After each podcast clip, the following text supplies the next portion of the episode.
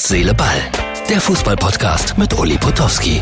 Und hier kommt die neueste Folge. Herz, Seele, Ball, Freunde. Schön, dass ihr dabei seid. Es ist Freitag, 20 Uhr.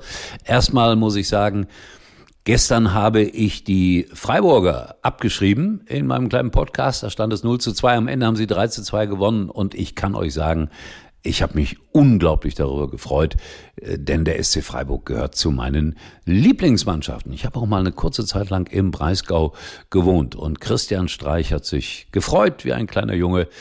Er ist schon ein Phänomen. Großartig. Also, Frankfurt leider raus.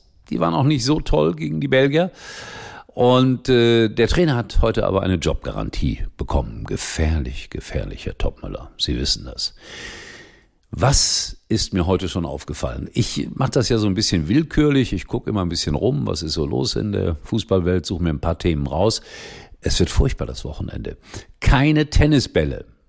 Ich habe überhaupt auch mal frei an diesem Wochenende. Also ich muss nicht aktiv in einem Bundesligastadion arbeiten, gucke natürlich viel. Und keine Tennisbälle. Das, das, das wird ja furchtbar. Halt, stopp. Einen habe ich gefunden.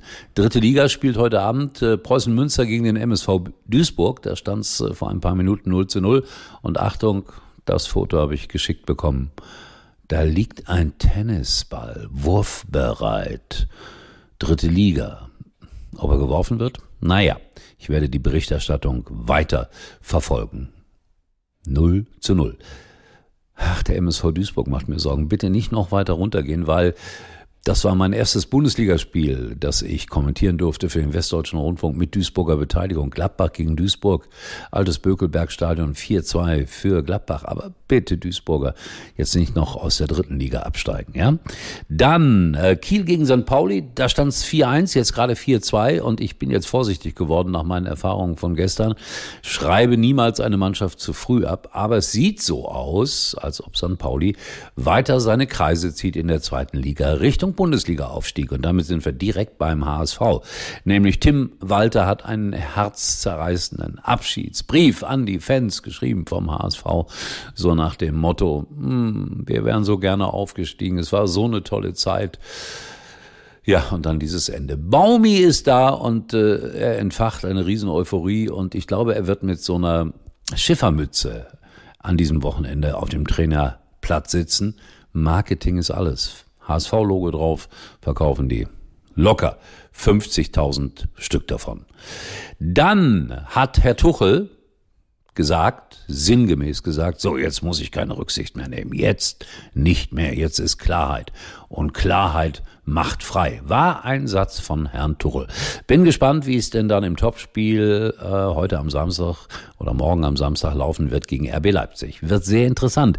Und natürlich wartet man da auf einen Ausrutscher der Leverkusen ne, bei den Bayern. Die spielen heute gegen Mainz. Also am Freitagabend.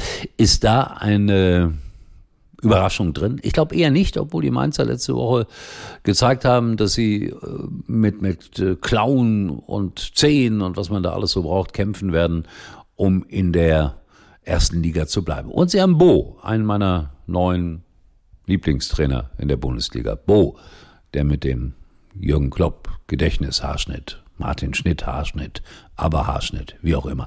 So, das war's für heute. Mehr habe ich nicht. Und äh, ja, wir sehen und hören uns wieder dann morgen nach dem Topspiel. Das warten wir natürlich ab. Und ich kann es mal von zu Hause aus dann hier alles äh, genießen. Hoffentlich wird's ein Genuss in diesem Sinne.